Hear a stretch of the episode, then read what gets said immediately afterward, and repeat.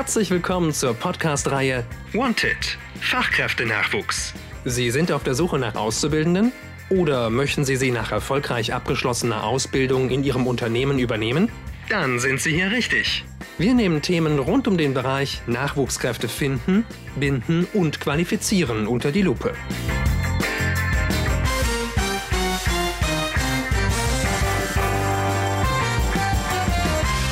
Herzlich willkommen zu einer neuen Podcast-Folge der RKW-Podcast-Reihe Wanted Fachkräfte-Nachwuchs.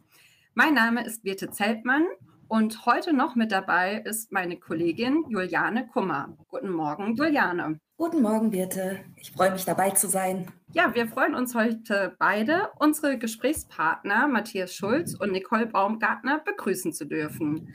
Matthias Schulz ist Leiter der Akademie Hofgut Himmelreich. Hallo, Herr Schulz. Guten Morgen, Frau Zeltmann. Ich freue mich auch sehr dabei zu sein und danke für die Einladung. Unsere andere Gesprächspartnerin ist Frau Nicole Baumgartner. Sie ist Geschäftsführerin der Teemanufaktur Chuyau. Hallo, Frau Baumgartner. Hallo an alle in die Runde. Ein schöner Wochenstart, danke. Wir wollen heute mit unseren Gästen über das Thema Menschen mit Behinderungen Potenziale im Betrieb nutzen sprechen. Die erste Frage geht auch schon direkt an Herrn Schulz. Im Zusammenhang mit Menschen mit Behinderungen fallen oft die Begriffe Inklusion und Integration. Was bedeuten denn diese Begriffe und was genau bedeuten sie im Hinblick auf Menschen mit Behinderungen im Arbeitsleben? Bei der Integration verstehen wir den Prozess, dass Menschen in ein System eingegliedert werden, die von außen kommen, also zum Beispiel Menschen, die zugewandert sind nach Deutschland und ihren Weg in den Arbeitsmarkt suchen und integriert werden, oder eben Menschen mit Behinderung, die zum Beispiel aus einer Werkstatt für behinderte Menschen in einen Betrieb auf dem allgemeinen Arbeitsmarkt integriert werden. Bei der Integration bleibt das System dasselbe und die Menschen müssen sich in der Regel an das System anpassen. Dazu im Unterschied die Inklusion. Damit ist gemeint, dass sich das System und die Rahmenbedingungen in einem System an die Menschen anpassen und dafür sorgen, dass alle Menschen willkommen sind und ihren Platz haben. Das System passt sich also an die Menschen, ihre Bedürfnisse, ihre Potenziale und Stärken an. Herr Schulz, wie unterstützen Sie denn mit dem Hofgut Himmelreich Menschen mit Behinderungen auf dem ersten Arbeitsmarkt und auf dem Weg dorthin? Das Hofgut Himmelreich gibt es jetzt seit mittlerweile fast 20 Jahren und ist ein Inklusionsunternehmen der ersten Stunde in Deutschland. Ein Bereich ist äh, bei uns das Hotel und Restaurant. Mit dem sind wir gestartet in den Jahren 2003 und 2004 und betreiben das seitdem erfolgreich und beschäftigen dort Menschen mit und ohne Behinderung gleichberechtigt in Beschäftigungsverhältnissen. Der Bereich, den ich leite, die Akademie Himmelreich, ging 2007 aus dem Hotel und Restaurant hervor mit dem Ziel, weitere Menschen in Betrieben auf dem allgemeinen Arbeitsmarkt für eine Tätigkeit in der Hotellerie und Gastronomie zu qualifizieren.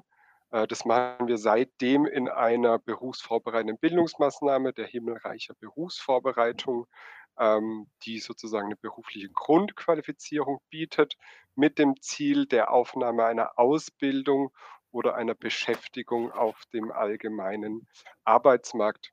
Dazu kam in den letzten Jahren noch hinzu, dass wir die berufliche Orientierung von Schülerinnen und Schülern mit Behinderung stärken, weil wir davon ausgehen und überzeugt sind, wenn die Menschen nicht möglichst frühzeitig Berührung mit Betrieben auf dem allgemeinen Arbeitsmarkt mhm. machen, dann wird es später umso schwieriger. Also sozusagen, das schließt sich vor, die Berufsvorbereitung. Und danach sind wir noch dran, entwickeln das seit vielen Jahren berufliche Fort- und Weiterbildungsmöglichkeiten für Menschen mit Behinderung, die auf dem allgemeinen Arbeitsmarkt tätig sind, weil wir mit Rückblick auf jetzt mittlerweile 15 abgeschlossene Kurse Berufsvorbereitung sehen, dass viele weiterhin sehr erfolgreich und nachhaltig in Beschäftigungsverhältnissen sind, aber in diesen Jahren seitdem sehr wenige Fort- und Weiterbildung bekommen haben und hm. wir davon überzeugt sind, da muss sich auch noch einiges entwickeln. Und da sprechen wir sozusagen auch von unserer Vision einer inklusiven Berufsbildungskette von der beruflichen Orientierung bis zum lebenslangen Lernen. Das ist ein gutes Stichwort. Also auf jeden Fall, das sollte von Anfang an gegeben sein. Vielleicht können Sie gleich mal noch erzählen, was genau man jetzt nochmal unter dieser berufsvorbereitenden Bildungsmaßnahme bei Ihnen versteht und wie viele Menschen daran auch teilnehmen können. Also vom Fundament ist es eine, eine behindertenspezifische berufsvorbereitende Bildungsmaßnahme, basierend auf dem entsprechenden Fachkonzept der Agentur für Arbeit und die auch von der Agentur für Arbeit finanziert wird. Ähm, es geht, wie gesagt, in der Regel 18 Monate und wir haben das sozusagen basierend auf einem System auch der dualen Ausbildung, auch wenn es keine Ausbildung im formellen Sinne ist. Ähm, es sieht so aus, dass junge Menschen mit äh, kognitiver Beeinträchtigung im Übergang Schule-Beruf nach der Schule zu uns kommen, nachdem sie ein Vorpraktikum gemacht haben und die Agentur für Arbeit sagt, ja, wir finanzieren euch die Maßnahme. Zu uns kommen, der Kurs startet immer im September für eine Gruppe von 10 bis 15 jungen Menschen mit kognitiver Beeinträchtigung.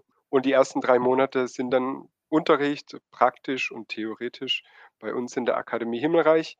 Und ab Januar beginnt dann die Praxisphase, wo wir Betriebe suchen auf dem allgemeinen Arbeitsmarkt, auf dem, in denen die jungen Menschen dann weiter qualifiziert werden können und der Prozess von uns und von Mentorinnen und Mentoren sehr eng begleitet wird. In den folgenden Monaten kommen dann immer wieder noch einzelne Blockphasen Unterricht bei uns in der Akademie. Und montags ist immer fest auch so ein Reflexions- und Trainingstag bei uns und dann in der Regel Dienstag bis Freitag Praktikum im Betrieb, wobei dadurch, dass es Gastronomie ist, auch teilweise die Teilnehmenden am Wochenende arbeiten und dafür einen anderen, Woche, anderen Wochentag frei haben. So, das ist so, wir kommen von der Hotellerie Gastronomie und haben in den letzten Jahren noch die Berufsfelder Hauswirtschaft, Hausmeisterdienste und jetzt ganz aktuell den Lebensmitteleinzelhandel vor allem aufgenommen, weil wir in Corona die schmerzhafte Erfahrung machen mussten, vor allem, dass die Gastronomie überhaupt nicht krisensicher ist und hingegen der Lebensmitteleinzelhandel sehr krisensicher. Und wir für uns auch gesehen haben, das sind viele Potenziale, wo auch Menschen mit Behinderung arbeiten können und sind da gerade so in einer stetigen Weiterentwicklung dieses Berufsfeldes. Ziel von der Maßnahme ist eine Beschäftigung, also eine sozialversicherungspflichtige Beschäftigung oder eine Ausbildung auf dem allgemeinen Arbeitsmarkt zu ermöglichen.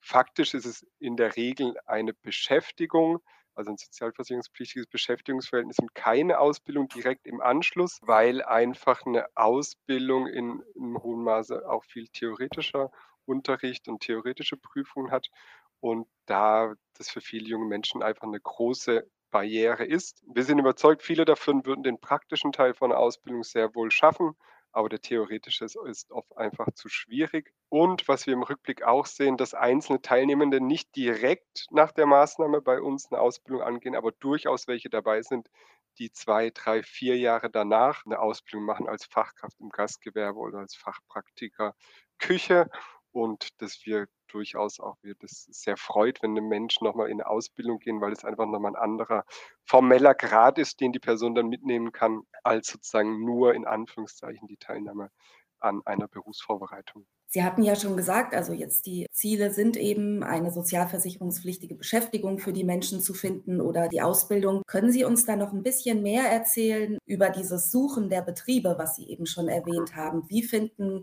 ArbeitgeberInnen und ArbeitnehmerInnen denn letztendlich zusammen? Das ist zentral, also wie kommen wir zu dem Matching, dass Teilnehmende und Betriebe zusammenkommen und auch in einem, in einem passenden Verhältnis.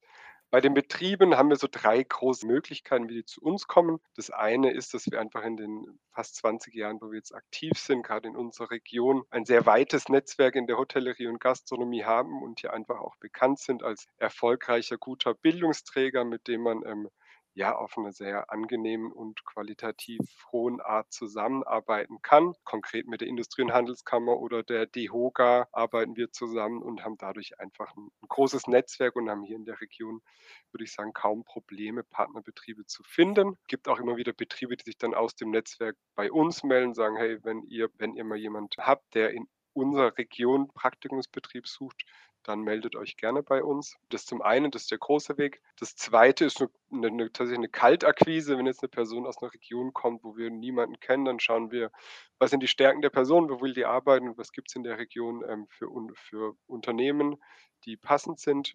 Oder das dritte ist, der teilnehmende Teilnehmer bringt einen Betrieb mit aufgrund seiner Schulzeit, wo er schon Praktika gemacht hat. Und der Betrieb meinte, ja, das könnte gut passen, wenn du noch eine Qualifizierung bekommst. Das sind so die drei Wege. Zentrales Prinzip für uns ist immer, dass es ein wohnortnaher Betrieb ist, damit einfach eine größtmögliche Unabhängigkeit und, und Autonomie der Teilnehmenden möglich ist, dass sie selbstständig auch dorthin gehen können und nicht abhängig sind von irgendwelchen Fahrdiensten, die es sowieso nicht gibt bei uns und da einfach genau selbstständig und eine größtmögliche Selbstbestimmung erhalten und dass der Betrieb uns einfach auch eine, sagen mal, eine Vertrauensperson, einen betrieblichen Paten stellt, der während der Maßnahmen und auch danach sozusagen erste Ansprechperson dort ist. Das sind so, wenn man zurückblickt, was sind das für Betriebe? Wirklich ganz, eine ganz große Vielfalt. Es geht von Inhaber geführten äh, Restaurants und Hotels zu hauswirtschaftlichen Bereichen in Seniorenwohnheimen oder große Betriebsrestaurants von großen Unternehmen hier in der Region. Jugendherbergen haben sich in den letzten Jahren als ein, ein, toller Praktikumsbetrieb ermöglicht, weil die oft so eine Mischung zwischen Hausmeisterdienst und, und, und Gastronomie, Hauswirtschaft bieten. Genau, also es ist wirklich eine ganz breite Palette an potenziellen Betrieben. Das hört sich ja echt toll an. Ich war mir jetzt nicht gerade sicher, wie ist es denn, wenn die Menschen jetzt diese Maßnahme beendet haben und in dem Betrieb auch arbeiten? Begleiten Sie die dann noch weiterhin oder wie muss man sich das dann vorstellen? Also unser Auftrag endet sozusagen mit Ende der Maßnahme. Wir haben dann noch eine sechsmonatige Pflicht, der wir auch gerne nachkommen, regelmäßig bei den Teilnehmenden anzurufen und den Betrieben, ähm, ob wir noch unterstützen können. Währenddessen findet aber schon eine, eine intensive Zusammenarbeit mit dem Integrationsfachdienst statt, den beziehen wir schon während der Maßnahme mit ein und stellen sozusagen den Übergang her, weil der Integrationsfachdienst aufgrund seines gesetzlichen Auftrags dann die Institution ist, die wirklich dann nachhaltig auch die Weiterunterstützung, Begleitung der Teilnehmenden ermöglicht. Okay, super, das hört sich ja gut an. Und wissen Sie auch, ob die Menschen dann auch wirklich tatsächlich langfristig in den Betrieben bleiben? Wir haben offiziell keine ganz feste Statistik, weil wir auch datenschutzrechtlich die Daten dann nicht weiter verwenden dürfen. Aber wir wissen über viele Betriebskontakte und einfach Kenntnisse auch Personen oder Personen, die uns ehemalige Teilnehmende, die uns besuchen kommen und von sich berichten, wie es ihnen geht, dass da ein sehr hoher Anteil ist an Menschen, die weiterhin eben auf dem allgemeinen Arbeitsmarkt sind. Viele tatsächlich noch im Ursprungsbetrieb, aber auch spannend manche, die noch auf dem allgemeinen Arbeitsmarkt sind, aber ihren Arbeitsplatz gewechselt haben, wo man einfach zeigt, es ist nicht betriebsabhängig auf, den, auf, auf dem Arbeitsmarkt, sondern sie haben Kompetenzen, die gefragt sind. Und es gibt ein ganz spannendes Filmprojekt. In dem ersten Kurs gab es zwei Filmemacher, die haben die Teilnehmenden des ersten Kurses filmisch begleitet und zehn Jahre später nochmal und geschaut, wie ist denn der Film, äh, wie ist die Entwicklung der Personen. Der Film heißt Utopisches vom Himmelreich, Inklusion im irdischen Arbeitsleben. Das ist der Peter Ohlendorf und der Stefan Ganter, die Filmemacher. Und da zeigt sich, wie gesagt, viele sind noch auf dem Arbeitsmarkt tätig. Es gibt auch Einzelne, die es nicht geschafft haben, die dann in eine Werkstatt für behinderte Menschen gegangen sind. Aber das ist eher eine, ein geringerer Prozentsatz. Und im Film sagt auch ein junger oder mittlerweile gar nicht mehr so junger Mann, hier, ich habe ich hab einen Job, ich habe eine Frau, ich habe eine Kinder, ich habe Kinder und eine Wohnung. Ich bin glücklich und habe ein tolles Leben. Und wo man raushört, diese Kategorie der Behinderung hat sich über die Jahre hinweg ist nicht mehr wirksam oder nicht mehr in dem Maße wirksam, wie es damals vielleicht war, weil er einfach ein ganz normales Anfangszeichen Leben führt. Total klasse. Können wir uns auch den Film angucken? Das Konzept der Filmemacher ist, dass die immer das mit einer Veranstaltung, einer Gesprächsrunde verbinden. Das kann man tatsächlich sich anfragen bei den beiden, aber der ist jetzt nicht frei im Internet verfügbar. Man kann den sich als Veranstaltung überall nach Deutschland holen, würde ich sagen. Es sind auch sehr reisefreudige Menschen, die das in der Regel auch gerne machen und sich auch über Anfragen freuen. Dann hätte ich noch eine letzte beziehungsweise zwei Fragen noch an Sie. Und zwar wollte ich einmal wissen, ob nur Menschen aus Baden-Württemberg mitmachen können. Und Sie hatten auch gesagt, dass Sie manchmal quasi von Betrieben auch Anfragen erhalten. Und da würde mich noch interessieren, ob das seit Corona mehr Anfragen wurden, ob es da ein Vor Corona, nach Corona gibt. Die meisten Teilnehmer kommen so hier aus, aus der Arbeitsagentur Bezirk Freiburg. Das sind drei Landkreise, aber wir haben durchaus auch Personen aus weiter entfernten Regionen, jetzt der Bodenseekreis. Wir hatten aber auch jetzt ganz aktuell dem Kurs aus Nordrhein-Westfalen Teilnehmende, aus Bayern einzeln, aus Thüringen. Und wenn das der Fall ist, dann wohnen die während der Blockphasen bei uns in der Gastfamilie. Das wird dann über einen, über einen Kooperationspartner, das Diakonische Werk, begleitet und betreut. Dass die dann in der Gastfamilie sind, in der Regel von Montag bis Freitag und am Wochenende wieder nach Hause fahren. Wenn es dann in die Praxisphase startet, in dem vierten Monat, dann ist der Betrieb aber trotzdem in der Regel in ihrem Ursprungsort, wo sie herkommen. Und wir stellen dann dort eine Mentorin, einen Mentor an oder Tandem-Mentor nennen wir es dann, die die Person dann vor Ort jetzt in NRW, in Thüringen, Bayern im Betrieb begleitet und einfach einen engen Austausch mit uns hat genau, die dann wirklich angestellt ist, auch bei uns. Und die zweite Frage, ob es mehr Betriebe gibt nach Corona, nee, würde ich jetzt, also ich würde sagen, das ist, ist, ist konstant. Ist ja grundsätzlich was macht die Gastronomie, wie entwickelt sich die Gastronomie? Sie ist einfach sehr volatil, das merkt man ja, dass, dass viele jetzt Sorgen sind, was, was passiert jetzt, kommt wieder eine Corona-Welle oder nicht. Aber was wir schon haben, auch dieser Corona-Kurs in Anführungszeichen, der sehr stark durch Corona gebeutelt war, da haben wir dankenswerterweise und wichtigerweise von der Agentur für Arbeit damals eine Verlängerung bekommen für die Teilnehmenden. Und nach dieser Verlängerung, da war es dann Frühling, Juni, wurden alle auch in ihre Betriebe übernommen. Während sie im März gesagt hätten, hätte kein, kein Einzelbetrieb die mhm. angestellt, weil die gesagt mhm. haben, es ist gerade Lockdown, wir können die Menschen nicht anstellen. Und dann im Juni, wo es dann wieder losging und auch die Menschen wieder rausgegangen sind, haben die die auch alle wieder angestellt. Das ist ja eine schöne Neuigkeit. Ja, vielen Dank. Ja, Herr Schulz, das klingt wirklich sehr inspirierend. Wir haben jetzt schon über Betriebe gesprochen, die Menschen mit Behinderung einstellen. Wir haben hier einen Betrieb dabei in unserem Gespräch, der Menschen mit Behinderung beschäftigt. Und da war ich ganz beeindruckt, als ich das gehört habe. Sie haben 18 Mitarbeitende, Frau Baumgartner, und davon haben neun Menschen ein Handicap. Wie haben Sie diese Menschen gefunden, die bei Ihnen arbeiten mit Handicap? Und wie machen Sie grundsätzlich potenzielle Nachwuchskräfte mit Behinderung auf Ihre Stellenangebote aufmerksam? Da möchte ich mich gleich mal beim Herrn Schulz als Betrieb andingen. Also auch wir hätten Interesse wenn Nordrhein-Westfalen und Düsseldorf mit auf ihrer Liste äh, stünde. Bei uns war es beim Start vor über zehn Jahren recht einfach, weil sich eine behinderte Dame bei uns beworben hat mit dem schlagenden Argument, da sie nicht sprechen und nicht hören könnte, würde sie auch wenig tratschen während der Arbeit. Dann dachte ich, ja, wenn ich uns so flott argumentieren kann, das hören wir uns dann gerne an. Und seitdem hat das eine gewisse Eigendynamik entwickelt, sodass wir sehr viel proaktive Bewerbungen erhalten. Aber wer wirklich ein sehr guter und von Anfang an wirklich sehr zugewandter, sehr hilfreicher Partner war, ist wirklich der Integrationsfachdienst vom Arbeitsamt. Also das ist wirklich die erste Anlaufstelle, die auch ich nennen würde, sich dort an die entsprechenden entsprechenden Personen zu wenden, die qua Branche oder Einteilung äh, zuständig ist. Da ist eine, eine sehr gute Aufklärung darüber auch, wie man äh, Hilfe und Unterstützung auch finanziell erhält, ne, welche Fördertöpfe es gibt, um sozusagen mit dem ersten Schritt da auch eine Begleitung zu haben. Und aber natürlich auch inhaltlich, oft auch über einen längeren Zeitraum, wo dann auch die Personalgespräche gemeinsam stattfinden da muss ich sagen, das ist unsere erste Anlaufstelle von Anfang an gewesen und bis heute. Also recht einfach.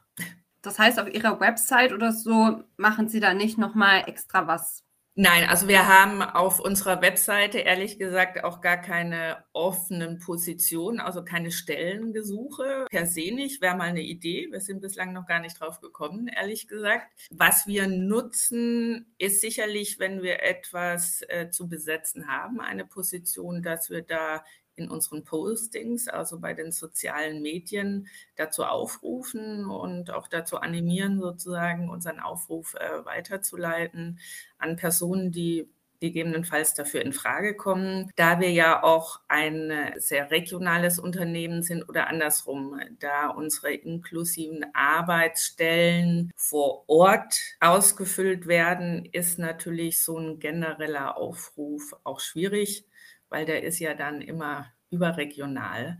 Aber klar, das nutzen wir auch. Aber im Grunde ist die Arbeitsagentur, das Jobcenter unsere erste Anlaufstelle und in der Regel klappt das auch. Ja, prima. Wir hatten ja ein Vorgespräch schon mit Ihnen zu dem Podcast und da hatten Sie uns schon erzählt, dass die Menschen bei Ihnen sehr gerne arbeiten, dass sie keine großen Probleme mit Fluktuation haben. Was ist denn da so Ihr Erfolgsgeheimnis? Was ist Ihre Strategie, um die Mitarbeitenden langfristig ans Unternehmen zu binden? Haben Sie überhaupt eine Strategie? Tja, wahrscheinlich eine intrinsische Strategie, die heißt, dass bei uns alle auf Augenhöhe behandelt werden. Das hört sich jetzt so selbstverständlich an. Ich aus meinem eigenen Arbeitnehmerleben, also auch vor meinem Unternehmertum gab es ein Arbeitnehmerleben in Großkonzernen. Da war ich oft die Minderheit, nämlich Frau, Jung in Verantwortung. Da habe ich mich auch oft als Minderheit gefühlt, im Sinne von, dass ich mit zehn älteren Herren, ohne jetzt irgendwelche Bilder bedienen zu wollen, in einer Runde saß und dann ist man schon so das bunte Pflänzchen. Und da habe ich gemerkt, dass natürlich das Thema Augenhöhe, was jeder von uns will, ne? Was macht uns äh, zufrieden im Umgang mit anderen Menschen in der Gesellschaft, wenn ich gehört wäre, wenn ich gesehen werde, wenn ich ernst genommen werde. Und das hat nichts mit Behinderung, ja oder nein zu tun, sondern einfach mit einem Selbstverständnis. Für mich war von Anfang an, also uns gibt es jetzt 16 Jahre, äh, wir haben auch in der Gastronomie gestartet mit einer Teelounge an der Königsallee und da ist man als kleines Unternehmen natürlich auch immer in einem Wettbewerb zu den größeren, attraktiveren, bekannteren Unternehmen, die vielleicht auch mehr zahlen. Mir war der Hintergrund von Menschen, die zu Schuyau kommen, zumindest vom Lebenslauf her gar nie so interessant, sondern eher, was, war, was ist der Beweggrund, sich bei Schuyau zu bewerben und wie könnte die Position auch ausgefüllt werden. Deswegen kann ich jetzt mit diesen Schlagworten, die jetzt heute so modern sind mit Diversity, Vielfalt und so weiter, ja, man lebt es oder man lebt es nicht. Und am Ende zählt die Augenhöhe im Team. Und wenn Sie so wollen, ist das die Idee dahinter? Ja, das ist unsere Unternehmensphilosophie. Auch die Nachhaltigkeit im übergreifenden Sinn, nicht nur ökologisch, sondern auch menschlich zu sagen, ich als Unternehmerin bin natürlich froh, wenn ich ein loyal, loyales Team aufbauen kann, das nach der Einarbeitung auch weiterhin Spaß und Freude hat, seine Lebenszeit bei Schuyau zu verbringen oder zumindest den Teil davon. Hatten Sie das von Anfang an vor, als Sie Schuyao aufgebaut haben, so viele Menschen oder, sag ich mal, eine so hohe Quote von Menschen mit Behinderung einzustellen oder hat sich das eher so entwickelt? Nee, wie gesagt, das hat sich entwickelt oder wurde initiiert durch eine proaktive Bewerbung, die mich erstmal, wie gesagt, also ich kann nicht reden und nicht hören und Deswegen tratsch ich während der Arbeitszeit wenig. Die Dame haben wir eingeladen und was mir schon klar war, wenn das funktionieren soll, dann muss zweierlei sein. Also das eine, das Team muss mitmachen. Das bin nicht ich alleine. Also das Team drumherum muss mitmachen. Und das zweite, dass wir diese Regel 1 Plus verfolgen. Das kommt aus meiner eigenen Erfahrung. Ich dachte immer, wenn da jetzt noch eine zweite junge Frau neben mir sitzen würde, dann würden wir uns vielleicht so ein bisschen ergänzen und die Bälle aneinander zuspielen können. Also also dieser Teamgedanke im äh, ganz Kleinen, äh, denke ich, greift da sehr schnell. Und das haben wir befolgt. Also wir haben dann im Integrationsfachdienst in unserem ersten Kontakt gesagt, wir hätten hier eine Bewerbung. Wir glauben aber, es würde besser funktionieren oder hätte eine bessere Chance zu funktionieren wenn wir eine zweite Person gleich mit dazu nehmen könnten, die auch eine Behinderung mitbringt, in dem Fall gehörlos und das hat sich als äh, gute Startposition herausgestellt. Und so ist das Team angewachsen und ja, auch verantwortungsvolle Position. Also die Teamleiterinnen bei uns äh, sind beide gehörlos und führen dieses inklusive Team, das bewusst nicht aus nur behinderten Menschen, also Menschen mit Behinderungen besteht, sondern die selbst sagen, naja, wenn wir Vielfalt leben, dann muss auch hier eine Mischung stattfinden, was ich absolut nachvollziehen kann. Und so sieht es auch bei uns aus und so wird es auch gelebt. Das ist echt total klasse. Vor allem 1 Plus finde ich echt eine super Idee. Das sollte es einfach überall wirklich geben. Ja, also ich denke auch, das ist was unabhängig davon, ob man eine Behinderung mitbringt oder nicht. Ich sage ja immer, also wie definiert man denn eigentlich Behinderung? Ich rede immer lieber von Einschränkungen. Äh, Behinderung hat dann doch so ein Stigma. Das ist arbeitsrechtlich natürlich wichtig äh, als Kriterium äh, für unterschiedliche Bereiche, aber im gelebten Alltag spielt das für uns keine Rolle. Da geht es letztendlich darum, dass wir alle an einem Strang ziehen und das Unternehmen und die Marke nach vorne bringen. Und das fordere ich von jedem Teammitglied bei uns ein. Das zeigt sich dann auch darüber, dass natürlich eine Loyalität auch, also wenn wir jetzt über das Thema Fluktuation sprechen, glaube ich, kann jeder an sich selbst nachvollziehen, es muss spannend bleiben. Ne? Ich muss das Gefühl haben, auch einen Schritt nach vorne, nach rechts oder links tun zu können. Das finde ich generell wichtig, das fordere ich ein. Und das ist nicht immer ganz einfach weil man sich vielleicht selbst nicht zutraut, wenn man eben im ersten Arbeitsmarkt so noch keine Erfahrungen gesammelt hat. Aber gemeinsam kriegen wir das dann meistens hin. Sie hatten gesagt, dass das ganze Team da auch mitspielen muss, damit es auch funktioniert. Vielleicht können Sie gleich mal erzählen, ob das bei Ihnen von Anfang an gut geklappt hat. Und vielleicht haben Sie auch noch weitere Tipps für kleine und mittlere Betriebe, was die machen können, um ein einheitliches Verständnis auch in ihrer Unternehmenskultur, gerade zu dem Thema, wenn man Menschen mit Behinderung einstellt, zu schaffen? Also bei der Einstellung von äh, neuen Kolleginnen ist natürlich immer die Frage, passt der oder diejenige ins Team rein? Das gilt für alle Neuzugänge. Die Besonderheit in dem Fall beim ersten Mal, dass man eben sich nicht mit Sprache unterhalten kann. Meine Devise war einfach, wir müssen es ausprobieren, dann wissen wir es.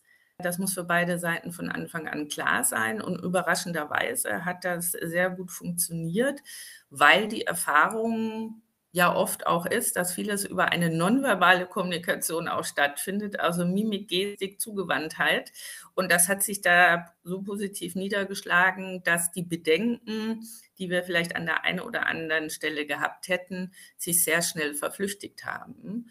Und seitdem profitieren wir eher davon, dass wir klarer in kurzen Sätzen miteinander kommunizieren, weil es dann auch gut von den Lippen abgelesen wird und dass wir einfach uns Prozesse angeguckt haben und gesagt haben, wie können wir die so aufteilen, dass wir das sozusagen nacheinander abarbeiten können und nicht alles parallel dazu. Das ist sicherlich ein Vorteil dann auch in der täglichen Kommunikation miteinander, dass die Komplexität etwas reduziert wird.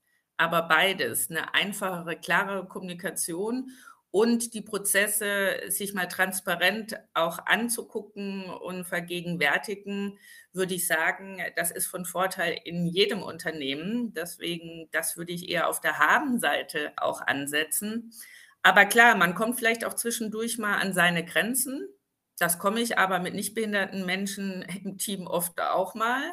Und dann muss man sich eben hinsetzen und gucken, was, woher rührt das und wie kann eine Lösung aussehen.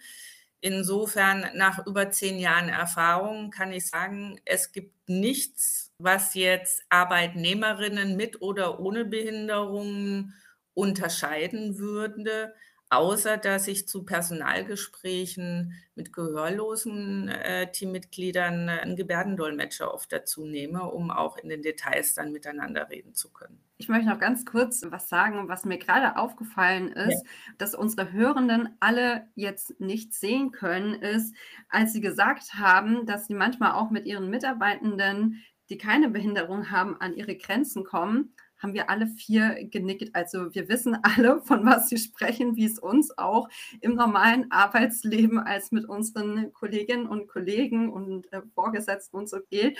Und ja, ich dachte, das wollte ich jetzt gerade mal noch sagen, ja. weil das hört jetzt ja natürlich gerade keiner. Aber Jule, du darfst. Ja, das genau, es ist wirklich ganz spannend und toll, was Sie erzählen. Und es klingt auch so einfach wie genial, sage ich jetzt mal. Also diese Menschen zu integrieren und ans Unternehmen zu binden. Was glauben Sie, also sind trotzdem Vorbehalte von vielen Betrieben, weil ich muss selber sagen, ich bin selber schwerbehindert und habe weit über ein Jahr nach meinem Uni-Abschluss gebraucht, um einen Job zu finden und habe genau mhm. gemerkt, es gab Unternehmen, da waren einfach Vorbehalte da, auch wenn die es niemals so ausgedrückt haben. Haben, ja. haben Sie da Ideen, was es da für Vorbehalte gibt? Also meine Ansinnen ist ja wirklich auch jetzt mit einem Podcast wie mit Ihnen, ne, so ein bisschen schon auch äh, zu kommunizieren aus eigener Erfahrung. Es ist vielleicht gar nicht so schwer, wie man denkt. Und ich weiß natürlich, dass gerade kleine und mittelständische Unternehmen natürlich ein Thema mit der zukünftigen Personalsuche haben, wenn sie es nicht schon jetzt akut haben. Wir reden ja allgemein über Fachkräftemangel und ich kann nur ermutigen, dass man auch einen Bereich, den man bislang vielleicht nicht aktiv in seinem Personalkonzept drin hatte, es brach liegen zu lassen, ist eigentlich recht unwirtschaftlich gedacht. Denn als Unternehmerin bin ich ja froh, wenn ich loyale Mitarbeiter in mein Unternehmen bekomme, die dann auch das Potenzial haben, langfristig beim Unternehmen zu bleiben. Das, was dagegen spricht, sind ja erstmal die formalen Kriterien. Ne? Arbeitsrechtlich ist es einfach so, dass Menschen mit dem offiziellen Status Behinderung, egal in welchem Grad, einfach fünf Tage länger Urlaub haben und der Kündigungsschutz ein höherer ist. Das schreckt, denke ich, im ersten Moment zurück. Die fünf Tage mehr Urlaub, würde ich sagen, wenn wir darüber reden müssen, äh, dann hat man eh andere Probleme. Das Thema mit der, Kündigungs, mit der Kündigungsfrist oder erhöhten Schutz bedeutet, dass man mit einer Institution wie dem Landesverband dann nochmal klären muss, warum es sozusagen zu einer Beendigung des Arbeitsverhältnisses kommen sollte. Wir hatten das in einem Fall, da ging es eher um eine psychische Erkrankung und wir haben das nicht als lähmend erfahren, sondern einfach nochmal als zusätzliche Reflektieren, kann man da nochmal was machen oder muss man sich wirklich trennen? Das, was offiziell mich als Unternehmerin immer so ein bisschen frustriert, ist das Thema diese Quote, die es ja auch gibt. Ne? Ab 20 Arbeitnehmerinnen im Betrieb ist es einfacher, einfach die Quote sich sozusagen frei zu kaufen, indem man eben bezahlt ich versuche zu animieren und zu sagen, naja, wenn ihr euch jetzt vorstellt und ihr nehmt Leute mit Behinderung, probiert das aus. Zum einen habt ihr ja zwei Jahre Befristung äh, wie bei allen Arbeitnehmerinnen und nutzt diese zwei Jahre, um auszutarieren, äh, kann das was werden. Das ist aber ein anderer Ansatz, als zu sagen, na ja, damit ich jetzt nicht nur eine Quote mich freikaufe, nehme ich mal einen Quotenbehinderten mit rein und mit Ansage will ich den in zwei Jahren ja wieder austauschen, damit ich nicht ins unbefristete Arbeitsverhältnis, da kann ich nur sagen, so kann das auch nichts werden. Das wird aber mit keinem Arbeitnehmer was werden, wenn ich mit diesem Ansatz sozusagen schon in ein Arbeitsverhältnis gehe. Es positiv auszudrücken ist zu sagen, nutzt diese Chance zwei Jahre lang befristet sich kennenzulernen. Das Ziel sollte aber sein, eine unbefristete Position zu belegen. Das ist für beide natürlich zielführender, als nur eine Quote zu erfüllen. Und man wird erstaunt sein, wenn man es vielleicht zum ersten Mal macht, dass das durchaus ein motivierender Faktor zusätzlich noch ist beim Gegenüber, weil leider Menschen mit Behinderung im ersten Arbeitsmarkt gewohnt sind, da Quotenbehinderte zu werden. Also ich sage jetzt mal dieses politisch unkorrekte Wort ganz bewusst, weil es natürlich auch so ein bisschen, denke ich, ums Aufrütteln geht und zu sagen, das ist natürlich auch eine unschöne Sache. Keiner wollte so behandelt werden und man, man vertut sich Chancen. Wenn ich es in Zahlen ausdrücke, dann ist es, was kostet mich alle zwei Jahre wieder einen neuen Arbeitnehmer einzustellen? Was kostet mich die Suche? Was kostet mich die Einarbeitung? Was sind dagegen fünf Urlaubstage mehr? Wenn der zufrieden und loyal in seinem Job ist, ist auch die Gesundheitsquote einfach geringer. Das gilt für alle.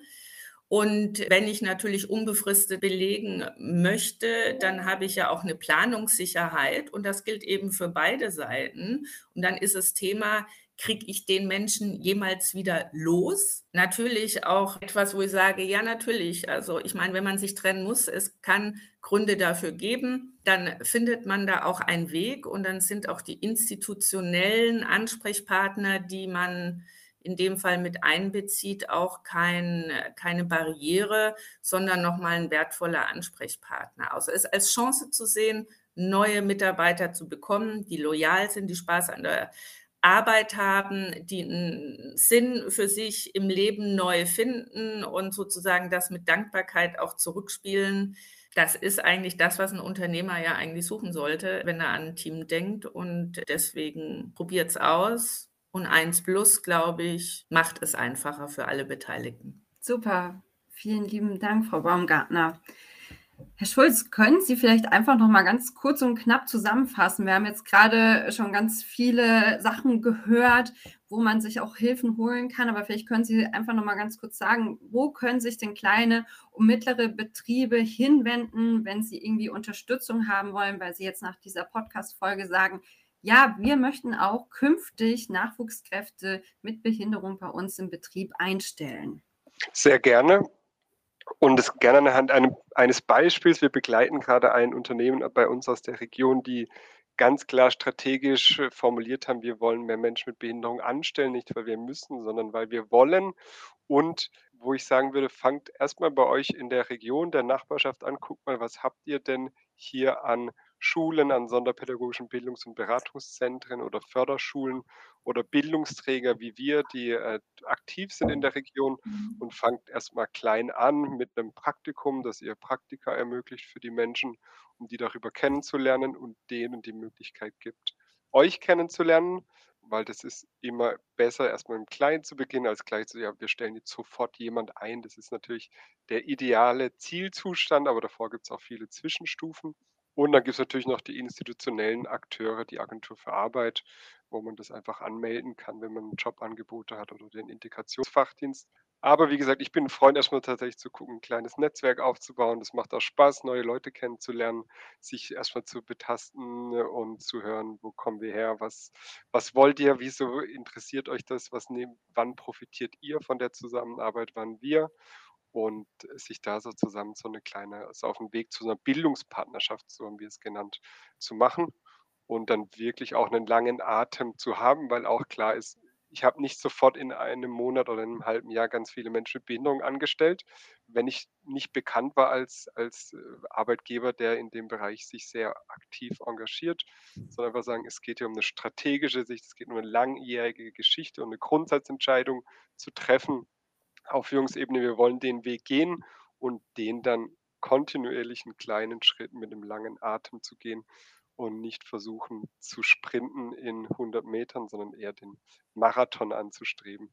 Also wenn ich das ergänzen darf, das kann ich nur unterstützen. Ich würde auch sagen, dass es gerade in größeren Unternehmen ja oftmals einzelne Abteilungen äh, gibt, wo es einfacher geht und funktionieren könnte oder wo vielleicht so ein Wille schon formuliert wurde. Das muss ja nicht direkt fürs ganze Unternehmen gelten. Es geht ja um einzelne konkrete Arbeitsplätze, die irgendwo verankert sind. Ganz konkret bedeutet das aber für einen Unternehmer und diese Information bekommt man dann eben über den Integrationsfachdienst, welche Fördertöpfe gibt es. Ne? Es gibt ja Eingliederungsmaßnahmen, das kennt man auch von Langzeitarbeitslosen Hause, also von anderen Gruppen auch. Die werden sehr ich sag mal, die Anträge sind nicht schwierig. Also man kommt da recht schnell zu einem Ergebnis. Die können auch nochmal verlängert werden. In diesen zwei Jahren, die wir zum Beispiel nutzen, also wir nehmen uns bewusst zwei Jahre sozusagen als Einarbeitung, nehmen auch Förderung in Anspruch, weil es für mich als Unternehmerin sozusagen eine Mischkalkulation ist, zu sagen, ich möchte nicht direkt, also wir sind ja ein privatwirtschaftliches Unternehmen, wir haben Liefertermine, also da muss dann schon auch abgeliefert werden. Diesen Druck können wir aber so einem neuen Mitarbeiter nicht nicht auferlegen und wollen es auch nicht. Deswegen nehmen wir das als Mischkalkulation zu sagen, wir lernen ihn kennen, wir können ihn stabilisieren. Also die Anfangseuphorie sozusagen, ich komme in ein normales Unternehmen rein, bin da auch auf Augenhöhe behandelt, muss sozusagen stabilisiert werden aus Unternehmersicht auch, welche Arbeiten können zugemutet werden, wo glaubt man Potenziale zu haben, sozusagen auch mittelfristig weiterentwickeln zu können und nach zwölf Monaten wissen wir in der Regel sehr genau, das einzutaxieren. Übrigens am Ende, so ist es zumindest bei uns, entscheidet immer das Team weil das Team ja sozusagen jeden Tag im Team miteinander arbeiten muss und sozusagen dann meine Einzelentscheidung so gar nicht zählt. Und auch der Landschaftsverband hat unterschiedliche Fördertöpfe, die in den Folgejahren oder dann bei Festeinstellungen, also mit unbefristetem Arbeitsvertrag, durchaus auch nochmal Prämien gezahlt werden. Also ich würde sagen, rein monetär, finanziell gibt es keinen Grund, es nicht auszuprobieren. Und ich möchte auch noch eine Stelle ergänzen, die tatsächlich unterstützen kann. Es gab vor einigen Jahren ein Bundesprogramm Förderung von Inklusionskompetenz bei Kammern, bei Handwerkskammern und Industrie- und Handelskammern. Das gibt es in vielen IHKs weiter, dass sie Inklusionsberatung anbieten. Nicht mehr bei allen, bei manchen ist es leider nach dem Projektstatus nicht in der Nachhaltigkeit übergegangen. Aber da kann man auch relativ einfach recherchieren. Und das sind einfach Menschen, die wissen tatsächlich, ja, wie ist die betriebliche Realität und, und was braucht die und die das einfach auch sehr gut aus der, der betrieblichen Sicht Sicht ähm, bewerten und begleiten können. Vielen Dank, Herr Schulz, und auch vielen Dank an Sie, Frau Baumgartner. Das waren jetzt ganz viele Informationen für uns. Und äh, besonders gut fand ich jetzt auch, dass wir jetzt gerade am Ende auch nochmal diese Zusammenfassung von Ihnen bekommen haben, wo man sich eigentlich hinwenden kann, an, welchen, an welche Stellen und wo man Unterstützung erhalten kann. Auch die Idee, erstmal ein kleines Netzwerk aufzubauen und da peu à peu dran weiterzuarbeiten, fand ich auch nochmal an ganz guten Hinweis. Was ich besonders gut fand, war auch 1 Plus. Also da bin ich echt begeistert von. Das soll es wirklich überall geben. Finde ich wirklich eine super Strategie. Mhm. Und ich finde es auch wirklich schön, Herr Schulz, dass Sie die Menschen auch wirklich über so einen langen Zeitraum begleiten und einfach auch gucken, wie entwickeln sich die Menschen und ja, dass da einfach auch für die Menschen mit Behinderung so eine klasse Unterstützung da ist. Wie wir heute gemerkt haben, gibt es jetzt nicht für jeden Menschen die Möglichkeit, eine Ausbildung zu machen, die auch tatsächlich passt. Umso besser und wichtiger ist es natürlich, dass es so berufsvorbereitende Bildungsmaßnahmen gibt, wie beim Hofgut Himmelreich, sowie natürlich auch in dem Unternehmen von Frau Baumgartner, wo Menschen angelernt werden und natürlich selbstverständlich auch die Arbeiten genauso gut wie die Menschen ohne Behinderung verrichten können. Was ich gerade auch noch mal kurz erwähnen möchte, ist, ja, wie wichtig der Umgang, äh, was wichtig ist in dem Umgang mit Menschen mit Behinderung, nämlich einfach, dass man diesen auf Augenhöhen begegnet, dass es da nicht in Anführungszeichen jetzt eine extra Behandlung gibt, sondern dass es wirklich Normalität wird, so wie Frau Baumgartner auch schon gesagt hat oder Herr Schulz am Anfang, dass die Person gesagt hat, ja, ich habe eine Familie, ich habe einen Job, ich bin glücklich und ähm, das Thema Behinderung, das spielt überhaupt gar keine Rolle mehr und das finde ich wirklich klasse. Auch hier muss man nochmal sagen, die Geschäftsführung muss natürlich da mitziehen an diesem Strang und muss das auch anstoßen, weil nur so kann es auch funktionieren, wenn man als Geschäftsführerin vorgeht und sagt, doch, wir machen das so und ich möchte das so machen und das finde ich echt wirklich ganz, ganz toll, dass Sie Menschen mit Handicap unterstützen und diesen eine Chance geben. Und dabei wünsche ich Ihnen weiterhin alles Gute und viel Erfolg. Vielen Dank auch von meiner Seite. Ja, hat viel Spaß gemacht. Ja, ich möchte mich auch bei Ihnen, Herr Schulz, und bei Ihnen, Frau Baumgartner, nochmal ganz herzlich bedanken. Ich fand das ganz besonders inspirierend zu hören, was Sie machen und wie Sie es machen und mit welchen Ergebnissen Sie das machen. Wir werden noch eine Podcast-Folge zu diesem Thema machen. Dabei wird es allerdings um den Fokus gehen, Menschen mit Behinderungen auszubilden. Da wird ein Ausbildungsbetrieb dabei sein und uns von seinen Erfahrungen und, seinen, und seiner Praxis erzählen. Ich werde auch wieder dabei sein und zwar diesmal als Gesprächspartnerin. Ich habe es ja vorhin ähm, schon einmal gesagt, ich bin selber schwerbehindert. Ich bin seit meinem 22. Lebensjahr ähm, Rollstuhlfahrerin und werde dann in der nächsten Podcast-Folge auch berichten, wie das bei mir in der Berufsausbildung so gelaufen ist. Da freue ich mich schon sehr drauf und ja, gebe jetzt nochmal an meine Kollegin Birte Zeltmann. Dankeschön. Ja, ich freue mich auch schon total auf die nächste Folge und möchte mich aber jetzt erstmal an dieser Stelle nochmal bedanken bei Herrn Schulz und Frau Baumgartner. Vielen Dank, dass Sie heute dabei waren und mitgemacht haben. Vielen Dank äh, für deine Unterstützung, liebe Juliane. Und vielen Dank auch an alle Hörerinnen und Hörer. Ich freue mich, wenn Sie auch beim nächsten Mal wieder dabei sind und uns zuhören. Bis dahin, machen Sie es gut. Tschüss.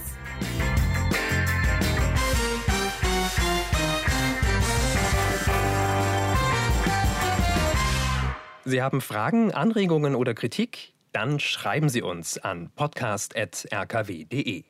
Mehr von uns finden Sie auch auf unserer Website rkw-kompetenzzentrum.de und natürlich auf der Podcast-Plattform Ihres Vertrauens.